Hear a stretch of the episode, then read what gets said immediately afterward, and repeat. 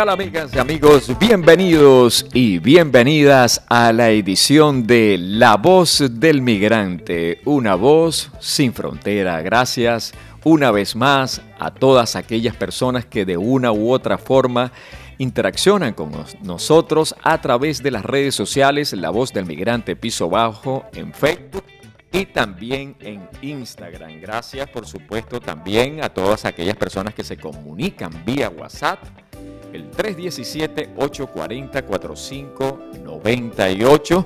Muchísimas gracias, de verdad. La razón de ser es llevar un espacio, un espacio que va dedicado a promover los principios de solidaridad, integración, el tema de no a la discriminación, no a la xenofobia y también desde luego una variante, no a la estigmatización. Aquí estamos, Low Frequency aquí en el Master Control. Yo soy Marcos Montenegro y estaremos en estos minutos recorriendo el sentir de la migración. Y por supuesto también estaremos con todos ustedes en esta edición de La Voz del Migrante, una crónica de ida y vuelta que me corresponde a mí. Y por supuesto en los temas que tienen que ver mucho con el tema migratorio, el tema de los desplazamientos forzados de los migrantes venezolanos y desde luego todo en ocasión de una experiencia hermosa que he tenido en estos últimos días. Es sencillamente viajé hacia Venezuela luego de cuatro años y me conseguí con un país con un nuevo aire, un país con ciertas características que no vi hace cuatro años atrás. De eso y mucho más estaremos hablando en esta edición de La Voz del Migrante, una voz sin frontera y también desde la ventana. Una mirada al asentamiento de Villa Caracas. También tendremos la grata, mm, digamos, la grata voz de Patricia González. ella es una migrante venezolana que está aquí desde hace un tiempo y ha sido muy resiliente, muy emprendedora y también ella tiene mucho que decirnos a esa población migrante y también a la población receptora. Una entrevista también con Jorge Contreras. Ojalá que el Internet, bueno, se porte bien con nosotros y las comunicaciones estén óptimas. Para escuchar también a Jorge Contreras, él ha tenido una experiencia bien importante en los términos de convalidación. Él es un migrante abogado y ha transitado ese proceso en el ámbito de las certificaciones laborales y sobre todo en la convalidación y homologación de su título profesional. Él nos va a contar cómo ha sido toda esa experiencia. Igualmente el analista Juan Carlos Dávila estará respondiendo una pregunta que se hacen colombianos retornados, que hacen también los migrantes. ¿Venezuela está teniendo mejoría en términos económicos? Venezuela de alguna manera está teniendo algún tipo de apertura. Ese proceso de dolarización ha traído algún beneficio al bolsillo del ciudadano común. Esa y otras interrogantes estarás aquí en La Voz del Migrante, una voz sin frontera y bienvenidos y bienvenida.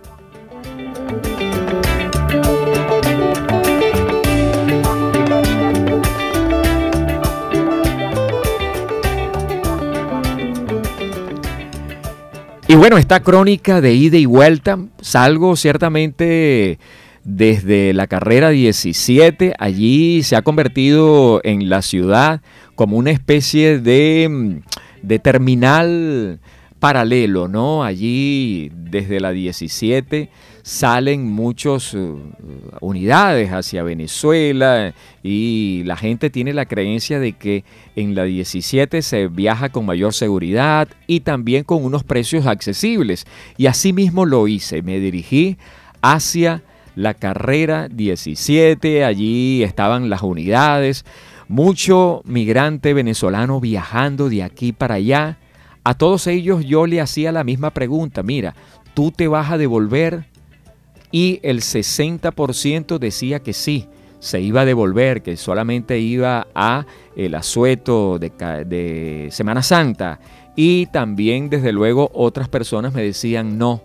Eh, yo no me devuelvo, me devuelvo a mi país. Entonces, más o menos en esa proporción de 10 personas, 60 decían que se devolvían de nuevo hacia Colombia y el 40% decía que se quedaba. Esa era más o menos la proyección. El viaje estuvo bastante normal, fluido, no hubo en verdad ningún tipo de contratiempos. Llegamos a la ciudad de Maicao, en el departamento de La Guajira, eh, en, buen, en buen tiempo. Y desde luego siempre hay como un proceso para el tema del transcurso hacia las llamadas trochas. Las trochas yo pensaba que se habían eliminado, no, las trochas eh, están allí todavía. Hay, hubo un conato de violencia porque parece ser que a un vehículo eh, lo querían atracar y en ese interín hubo un cruce de disparos. Lamentablemente a una niñita le rozó este, una bala y de eso, por supuesto, hay mucho material, se ha difundido mucho en redes sociales de ese episodio vivido en ese tiempo. Eso fue el sábado, el sábado de, antes de la Semana Santa, ¿no? Y bueno, más allá de todo eso, el llamado es hacia mantener el tema de la autoridad, que son los verdaderos garantes de la el orden en todo ese espacio como lo es la frontera. la trocha duró 10 minutos, eh, siempre hay un trance entre el chofer y, eh, los transportistas, pues ellos tratan de dar a los llamados mecates, o también en, mi país se llaman cabulla, esas pitas grandes que están allí, que es la que te permite el acceso a través de las trochas. Una vez transcurrido esos 10 minutos de trocha, ya entramos a Venezuela. Entramos a Los Filúo, que es sencillamente un lugar eh, de, digamos, de acceso directo hacia el país venezolano. Allí hay una alcabala de la Guardia Nacional Bolivariana y que por supuesto también abro paréntesis para decir que allí el tema y el desafío es cómo pasar dinero hacia Venezuela.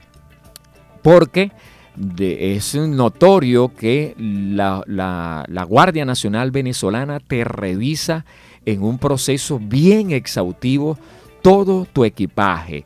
Ellos tratan de ver el doble fondo, si tu maleta lleva doble fondo, trata de, revisar incluso las ropas íntimas, las medias. Es decir, de alguna manera es un proceso bien exhaustivo el cual la Guardia Venezolana eh, eh, hace, pero con el fin de conseguir algún tipo de dinero si eh, te encuentran dólares, ten la plena seguridad que es muy posible que tengas que negociar o perder ese dinero. Y ustedes me preguntarían a mí cómo hice yo para eh, sortear ese desafío de pasar unos dólares hacia Venezuela y eh, tuve que ingeniármela colocando el dinero en los tapabocas.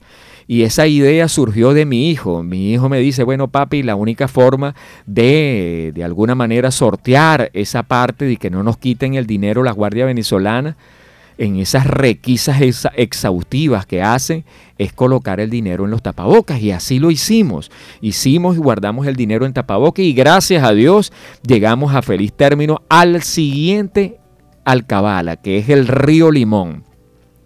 Esta alcabala tiene la particularidad de que los guardias nacionales venezolanos abiertamente te dicen que si llevas dólares, que si llevas pesos colombianos, te hacen otra requisa también no menos exhaustivas.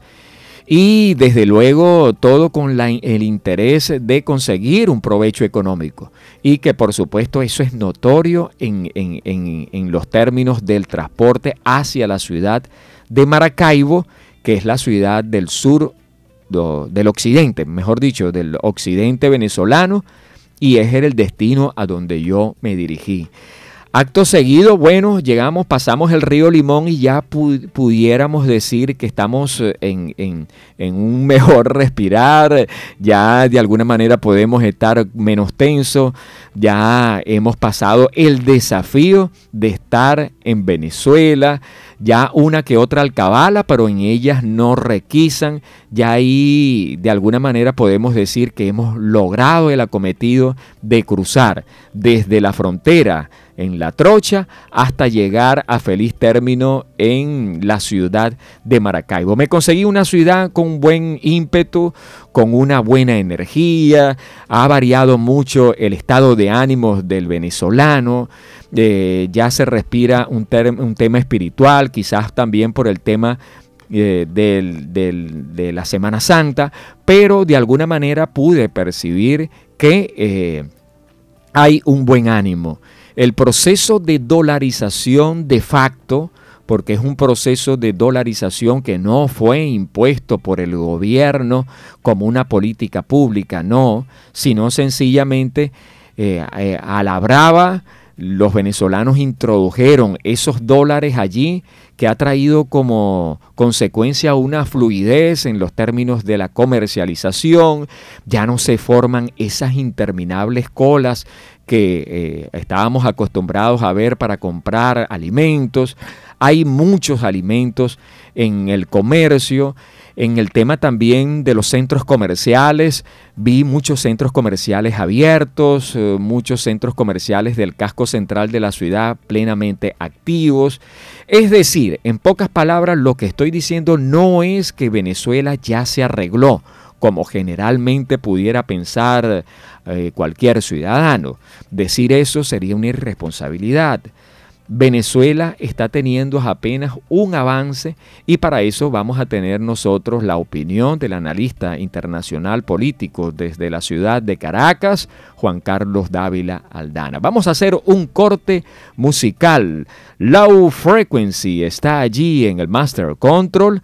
Estoy viendo también a la gente del Semillero Comunicacional. Un saludo para ellos, nacidos desde Bocaribe Radio. Yo soy Marcos T. Montenegro y estamos aquí en esta edición de La Voz del Migrante, una voz sin frontera.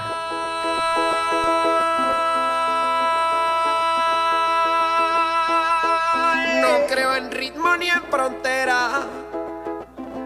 Esa línea la hizo el hombre yo soy de donde quiera y aunque nací en Venezuela, en el mundo está mi nombre. En el mundo está mi nombre.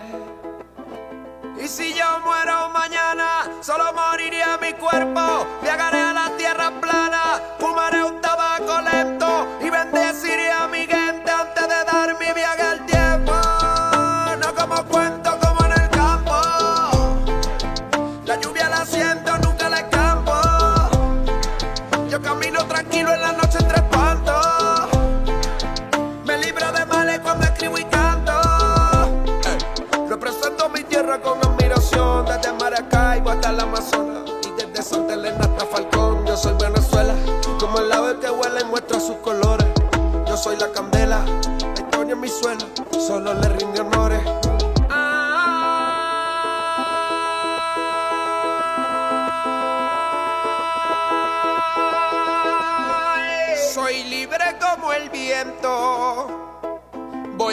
Conquisto tu montaña y me la traigo a mi aposento y sin perder el aliento.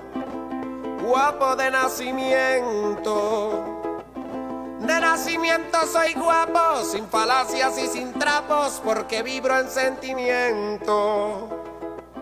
Porque vibro en sentimiento. Soy un padre que trabaja, esposo que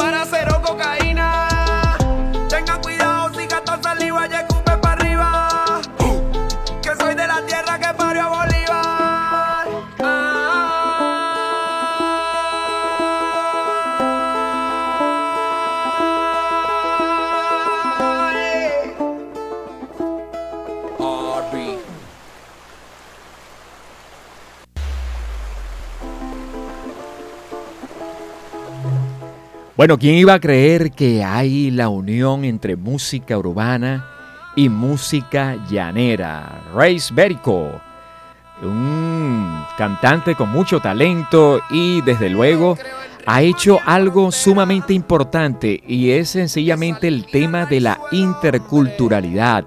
Todo el tema que de alguna manera ha traído como consecuencia cierta la unión entre dos géneros musicales, la música urbana y la música llanera condensada en un track que de alguna manera eh, tendremos que escuchar en aras de promover ese principios de integridad y los principios también en pro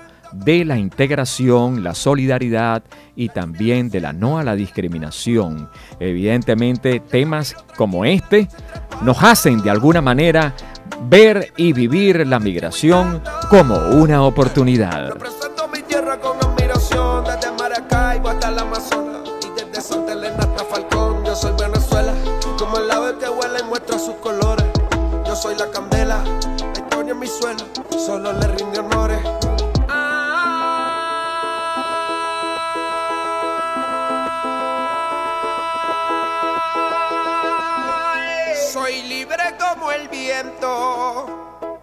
Voy conquisto tu montaña y me la traigo a mi aposento y sin perder el aliento. Guapo de nacimiento. De nacimiento soy guapo. Estás escuchando La Voz del Migrante, una voz sin frontera. Igualmente desde la ventana, una mirada al asentamiento de Villa Caracas, que por cierto entra en una fase cumbre. El proyecto Villa Caracas es un proyecto desarrollado por la comunidad Ministro de los Enfermos que dirige nuestro mentor y guía el padre Cirilo Swing y que por supuesto también tiene como finalidad impactar en un asentamiento que está ubicado en el sur occidente de la ciudad de Barranquilla, en el barrio El Bosque. Allí hay un asentamiento cuyo 74% de migrantes son venezolanos, hay también un porcentaje de migrantes que son eh, colombianos retornados, mm, mm, una población de colombianos que vivieron muchos años en Venezuela y que también tuvieron por la crisis profunda económica tener que venir a su país de origen, a Colombia. Y también hay un grueso poblacional, un poco pequeño, pero también son eh, colombianos de acogida. Ellos hacen allí todo el tema de resiliencia y el semillero comunicacional que ha dirigido Bocaribe Radio tiene mucha injerencia en los términos de la comunicación comunitaria, en los términos también de el sentir de esa población que está ubicada en el suroccidente de la ciudad de Barranquilla. Y mucha gente se pregunta realmente cómo hacer, cómo hacer para eh, eh, dignificar la vida. Una manera de dignificación de la vida es precisamente eh, el tema de las competencias laborales de los migrantes que son profesionales, aquellos migrantes que de una u otra forma este, ellos tratan, en pocas palabras, de vivir de la mejor forma posible y ellos tratan en todo momento de sacar el máximo provecho posible.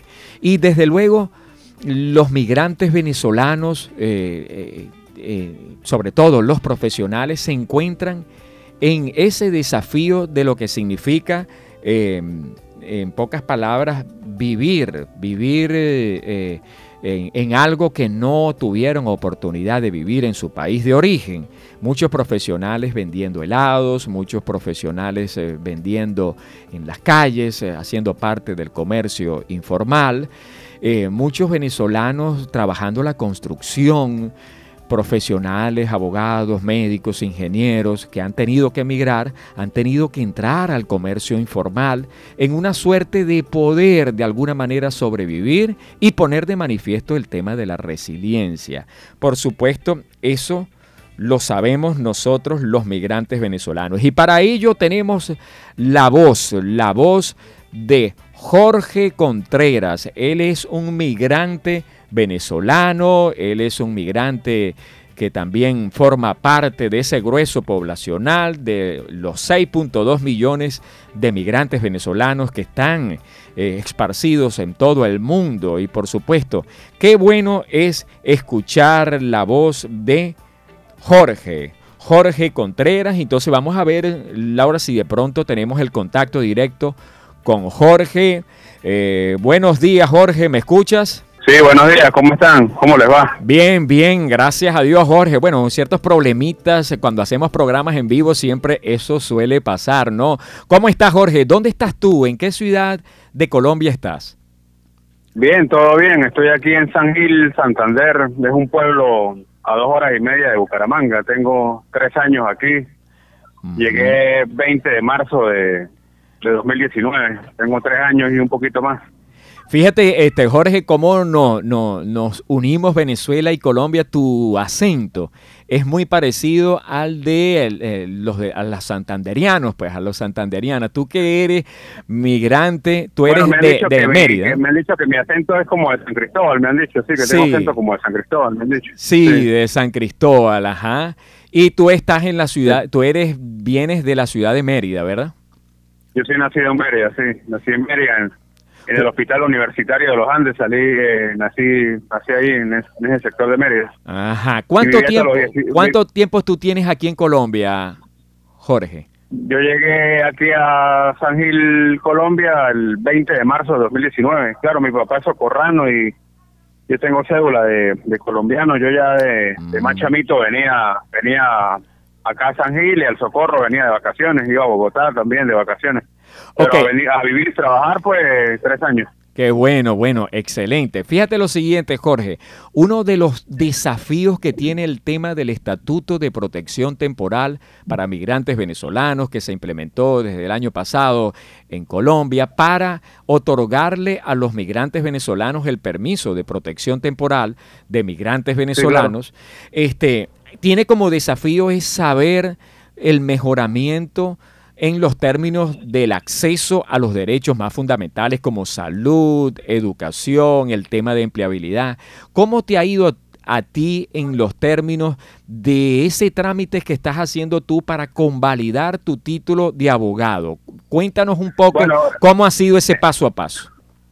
En, en cuanto a la primera pregunta, pues yo no estoy tramitando el permiso temporal ese de protección porque yo soy ciudadano colombiano. Mi papá es socorrano y él me dio la nacionalidad en el año 2005. Yo desde el año 2005 tengo la nacionalidad colombiana, pero sí sí conozco algunos amigos venezolanos que están haciendo ese trámite. Y ¿aló? Ajá, sí, te escucho, te escuchamos. Están haciendo ese trámite y sí, he escuchado que es para beneficio de salud. Inclusive hay unos que cuando retiran el, el permiso al otro día se van al CISBEN y pero beneficios de salud, algunos están estudiando ya en el SENA, entonces sí, algunos beneficios en salud y en educación. En cuanto a la segunda pregunta que me hizo, eh, para la convalidación, yo eh, soy abogado en Venezuela y como tengo cédula de colombiano, pues este el trámite es ver seis materias, eso es lo que exige el Ministerio de Educación Superior colombiano, Derecho Procesal Penal, Procesal Civil, Laboral, ahí van tres, Constitucional cuatro, administrativo 5 y contencioso administrativo 6. Una vez uno ya ha visto las seis materias, pues con el certificado de con el certificado de aprobación de las seis materias y el título apostillado y la nota apostillada, uno envía eso a la página del Ministerio de Educación y, y le envía una resolución administrativa de la convalidación del título, ¿sí? ¿Cuánto tiempo dura, este Jorge, ese proceso desde el momento en que tú tomas la decisión de convalidar hasta el fin término? Que entiendo que, por supuesto, eso transcurre un tiempo, ¿no? Sí, bueno, a mí me, las seis materias yo ya las terminé. Yo terminé las seis materias el 14 de marzo. Afortunadamente, gracias a Dios y, y gracias a mi esfuerzo, pues aprobé las seis materias eso me llevó aproximadamente 11 meses. Empecé en junio del año pasado, terminé ahorita en marzo, creo que fueron como 9, 10 meses, sí, entre 9 y 10 meses. Y mientras que yo iba viendo las las seis materias, pues mi mamá me estuvo haciendo el trámite de apostillarme el título y las notas. Yo, yo le dejé un poder a mi madre y mi madre me hizo el trámite apostillarme título y notas allá en Mérida, Venezuela, en la Universidad de los Andes. Qué bueno, bueno, excelente esa iniciativa y ese fin término que por supuesto eso te va a permitir tener la tarjeta profesional que es con lo que evidentemente vas a poder ejercer como abogado aquí en Colombia. Pero háblame de los costos, Jorge. ¿Cuánto tiempo te ha costado? O mejor dicho, ¿cuánto es el costo económico de cursar esas seis materias acá en Colombia? Sí, eso es importantísimo, eh, sí. Este, tendría que eh, tiene que comunicarse con la universidad. Hay dos universidades que, que yo sé que lo hacen aquí en Colombia. Eh, la Universidad Simón Bolívar de Cúcuta y la Universidad Jorge Tadeo Lozano de Bogotá. Y los trámites de apostillar en Venezuela, pues hay mucha gente que no sé por qué cree y piensa que eso es un dineral, que sale mucho dinero apostillar y yo simplemente le dejé poder a mi mamá. Mi mamá pidió la cita, que costó como que 20 dólares y ella misma me, y mi mamá me apostilló y sí, he escuchado a mucha gente que dice, no, eso me vale 180 dólares, 200 dólares por documento apostillares. Claro, eso sí pagan un, gestor que llaman, pero si uno mismo hace el trámite, uno mismo puede apostillar y, no sale tan costoso. Bueno, qué bueno, qué bueno. Bueno, unas palabras, Jorge, unas palabras para que le digas a esos migrantes venezolanos que son profesionales y que de alguna manera tienen la voluntad de convalidar sus títulos profesionales en aras de poder algún día ejercer esa carrera, lo que aprendieron allá en Venezuela ¿Qué le dices tú a ese ciudadano común? Evidentemente son eh, eh, temas resilientes, pero que de alguna manera ellos esperan con ansias poder hacer ese trámite que tú has hecho. Bueno, yo les digo que todo es poner eh, ponerle su parte, echarle bolas, como dicen en Venezuela. yo trabajo aquí vendiendo helados con un carrito de helados y eh, yo, gracias a Dios, con mi carrito de lado, reuní parte del dinero para la convalidación de mi título. Eh, trabajando fuertemente, reuní una parte de ese dinero y, y todo es ponerle su parte, ponerle empeño, luchar, saber ahorrar, no, no con lo que uno gana, o sea, no lo digo por mal, este, gastarse las cosas que no sean importantes, sino ahorrar y, y luchar y también quiero comentar que tengo un canal de YouTube, se llama El Temario Filosófico. Qué bueno, excelente. y tengo 600 y pico suscriptores ya. He escrito ensayos, La Revolución del Pensamiento, El Despertar de la Conciencia. Y bueno, eso. y ah, mi número de teléfono para que se quiera comunicar claro que sí. 320 320 532 4330 320 532 4330 bueno, excelente, muchísimas gracias. Jorge Contreras desde el norte de Santander, gracias por esa comunicación, por esas palabras de resiliencia y éxitos, éxitos en todo lo que emprenda. Vamos a continuar presentándoles la voz del migrante. Eso, excelente. Un saludo, un abrazo venezolano para ti. Chao.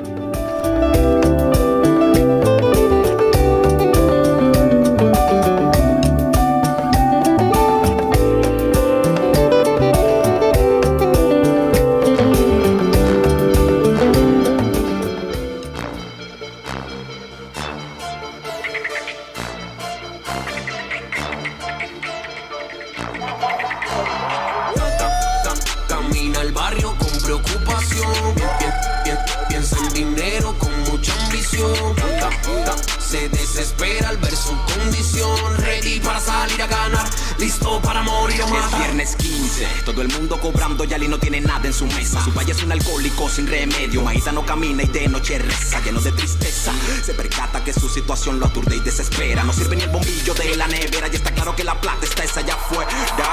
A 12 galeras y un callejón en el gueto territorio de Johnny. Los rumores dicen que es un matón. Sus acciones son la fuente del money. Tiene un DT edición especial y las mejores en Y un par de perra doble tono que toma por su mano la conoce, desde los dos estudiaron juntos. Uno vive en el goce, el otro en el roce, pero ambos en el mismo mundo. Y sin miedo se acerca en busca de esa gran oportunidad.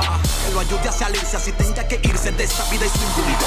Hola, Johnny, ¿cómo estás? Ládrame, perro, dime que lo guá. Quiero que me pongas a ganar. Tú sabes que en mi vuelta no hay vuelta atrás. Bueno, si tú tienes los cojones que este lunes hay un gane en Caurimare todo hablado y sin caída. Necesito alguien para el pegue, solo dime si tú te atreves sabiendo que el riesgo es tu vida. Aquí tengo dos Rugel que rugen como león.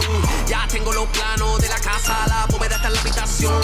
Hay dos que capitan en la autopista para el fin de la misión. Y según la fuente, el cliente no usa cuenta y solamente tiene más de un John. Fuego, pero dime cuánto gano en el momento de lanzarme y confírmame si esa vuelta es segura. La que cuenta con estas manos y con lo crítico que estamos, le compraré otra casita, la pura. Tú sabes que me has visto por ahí, que no tengo ni un par de zapatos. Que la vida me golpea por la cara por andarte bondadoso, pero ya quiero tu trato. Y mira cómo la necesidad transforma a los jóvenes de mi ciudad. ¿A dónde vas a llegar, Ali? ¿A dónde vas a llegar, Ali? Y mira cómo la necesidad transforma a los jóvenes de mi ciudad. ¿A dónde vas a llegar? ¿A dónde vas a llegar, Ali?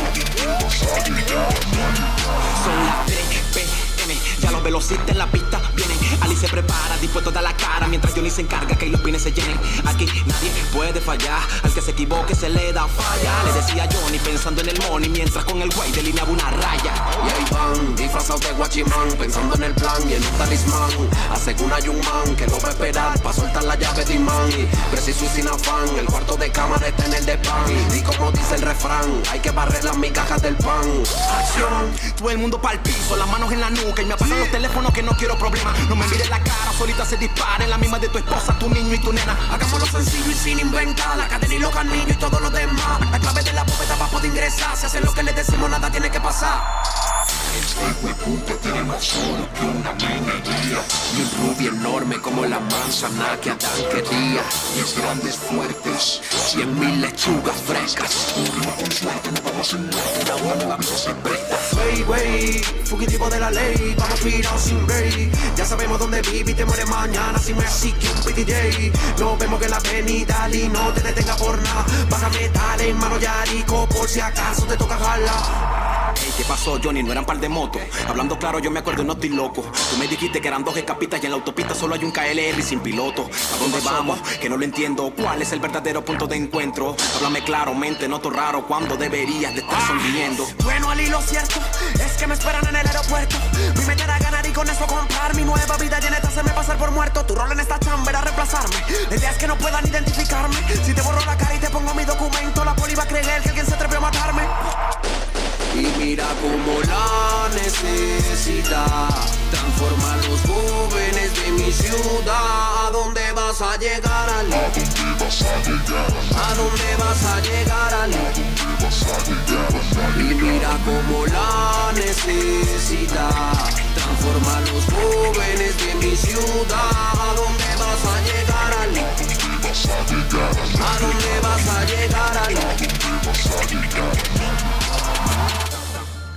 Talento hecho en Venezuela cargo de Reis Bélico. Ahí lo tenían con esa expresión Ali, una canción que definitivamente en las redes sociales estoy viendo que está difundido, evidentemente, Reis Bélico, no hay que dejarlo de lado, un talento hecho en Venezuela, con fusión de música urbana y también música llanera, pero también haciendo énfasis como en el rap, el rap latinoamericano.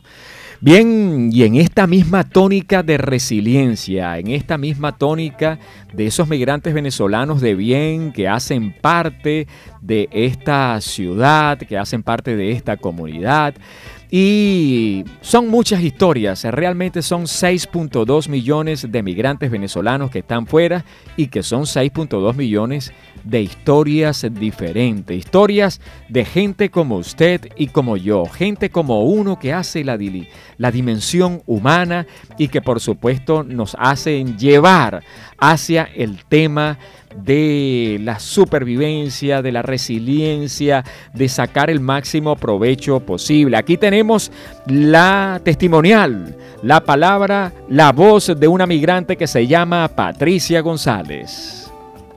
Muy buenos días tengan todos. Muchas bendiciones.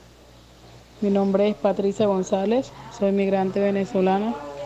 Llegué acá a la ciudad de Barranquilla el 19 de febrero del año 2019. Pues como toda venezolana salimos pues que salimos de nuestro país a buscar un mejor futuro, una mejoría para, para nosotros y para nuestra familia. Allá en Venezuela estaba estudiando el tercer semestre de Administración, Recursos Materiales y Financieros y estaba trabajando en una empresa de publicidad, una litografía donde hacían talonarios de facturas, sellos automáticos, sellos de madera, encuadernaciones, empastados. Cuando me vine de allá de Venezuela, en el momento era la gerente de esa empresa, cobraba bien entre lo que se puede decir, pero la inflación estaba tan fuerte en el país que llegó un momento en que el dinero no alcanzaba. Mi hermano estaba aquí en Colombia, en Barranquilla, y pues me dijo que me podría venir para acá un, mes de vacaciones para estar con él y voy a estar ahí con él en su casa y con su esposa y la niña. Bueno, me vine para acá y después del mes decidí quedarme y empecé a trabajar en un restaurante por Galapa, pero tuve una mala experiencia, trabajé allí un mes y pues no me pagaron lo que habíamos acordado. Trabajaba muchísimo, no me pagaban casi nada y aparte cuando tocaba la hora de almuerzo me apuraban que comiera rápido y todo eso. Y bueno, como no me pagaron me retiré de allí. Después, este, cuando yo estaba en el restaurante siempre iba un muchacho que él vendía bocadillos en los buses y yo le pregunté pues que cómo lo hacía para comprar eso. En el momento era dialogando pues de lo que él trabajaba, más no pensaba en yo hacerlo. Bueno, después de eso, yo me recordé lo que el muchacho me dijo después que yo salí del restaurante y entonces me fui al centro con nada más 5 mil pesos que tenía, lo del pasaje y los 3 mil que costaba la caja de bocadillo en ese entonces costaba. Compré la caja de bocadillo y empecé a caminar porque no sabía cómo venderlo en los buses ni nada. Bueno, empecé a caminar por toda la Murillo y obviamente pues no vendí nada, solamente uno porque en ese lugar no se venden. Me senté en una esquina como a llorar y después llegó una muchacha y me preguntó qué, qué pasaba y eso, yo le expliqué y pues me invitó a trabajar con ella, ella trabajaba ahí en un semáforo. Y empecé, caminaba el semáforo todos los días, todos los días y me ganaba de 7 mil a 10 mil pesos diarios. Y para mí era mucho dinero, yo era feliz con eso, pero mi hermano me decía que si estaba loca, que eso no era plata. Después de eso me animé a montarme en los buses, vendiendo. Luego empecé fue a cantar en los buses y me iba bien dentro de lo que cabe. Por mucho tiempo pues duré en eso. Pero pues obviamente que llega un momento en que uno sabe que eso no es como para uno vivir de eso toda la vida sino que uno tiene pues que superarse y hacer otras cosas aparte de eso para uno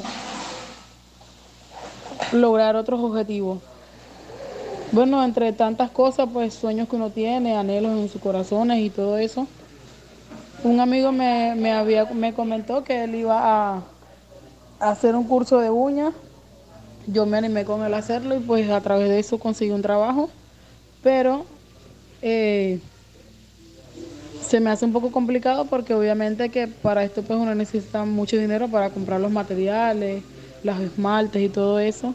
Y es lo que me faltaría pues para comenzar de lleno con lo que es eso.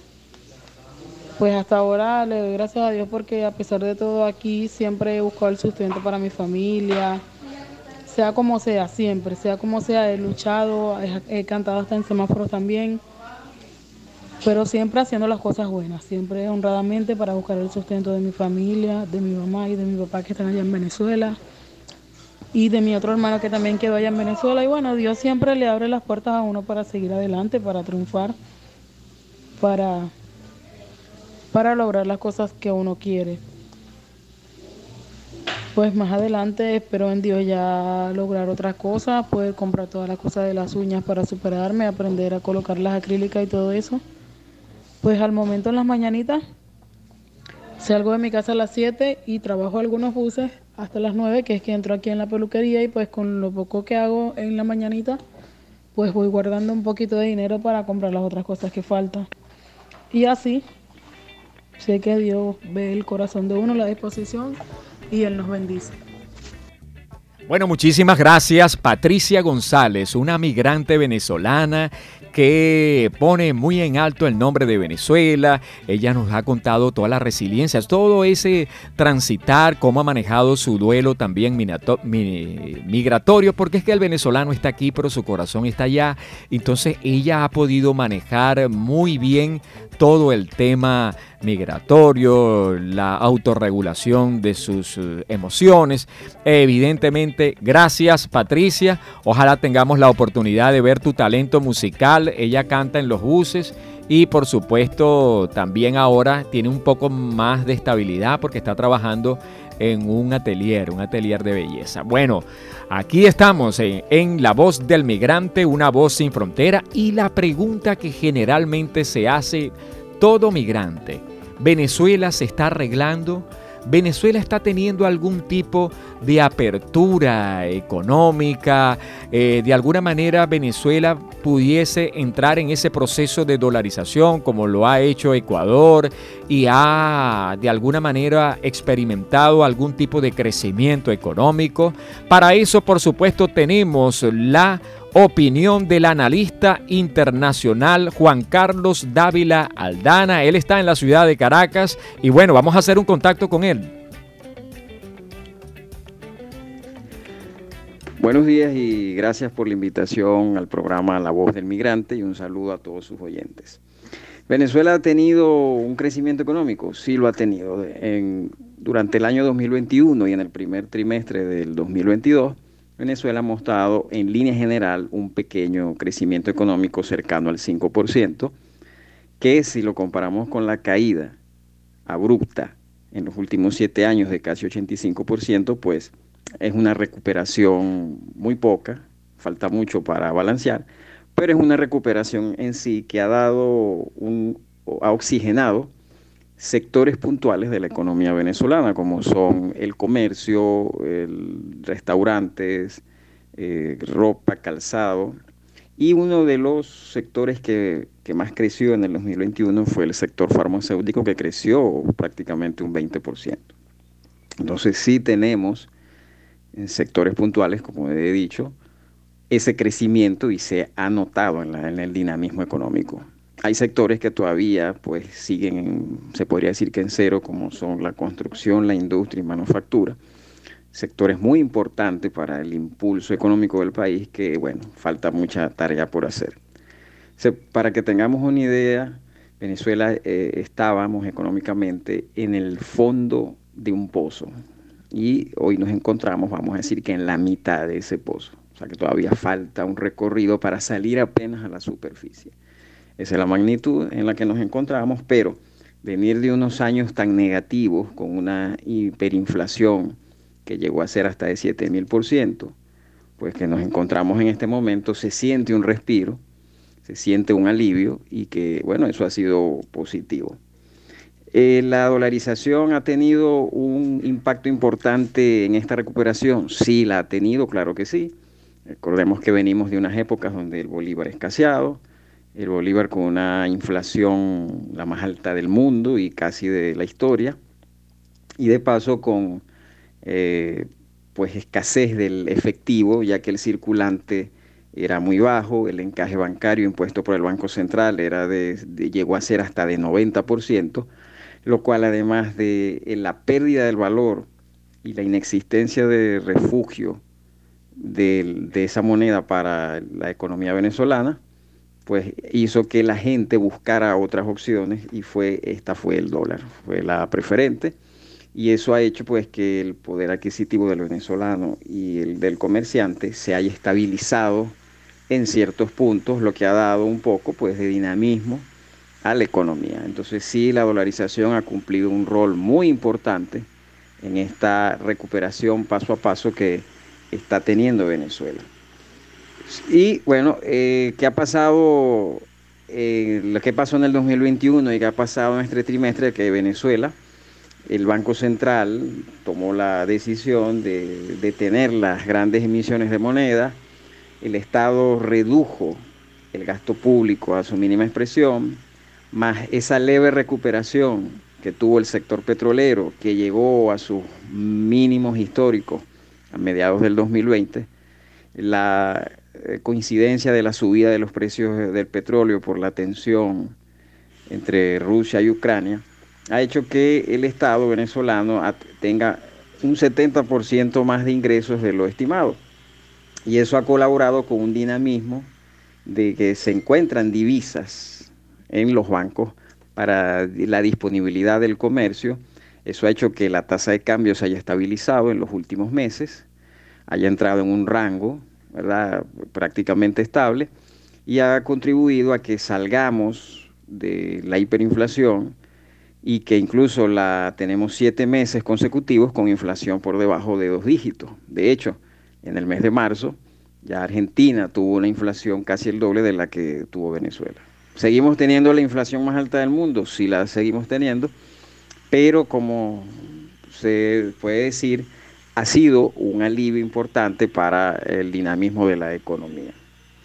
Con respecto al sector petrolero, como, como ya acabo de mencionar, ha tenido una recuperación. Eh, según cifras, se están produciendo ya sobre los 700 mil barriles diarios. Eso ha hecho pues que haya un poco más de ingresos a la economía, a pesar de los, de las, eh, los procesos esquivos que tiene que hacer el Estado para poder comercializar ese petróleo debido a las sanciones. Sanciones que hay que aclarar que no generaron la crisis, pero sí contribuyen y son un poco, hacen pues que la recuperación sea más lenta y con más dificultad. De manera que, bueno, Venezuela todavía falta mucho por arreglar, falta mucho por hacer, falta mucho por recuperar, sobre todo que estamos en estos momentos sufriendo una crisis eléctrica, ¿verdad?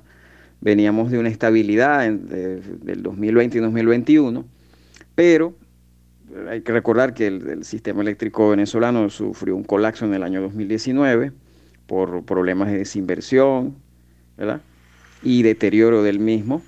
Y en este momento, pues, hay un pequeño bajón donde volvieron los racionamientos eh, de electricidad, sobre todo en el occidente del país.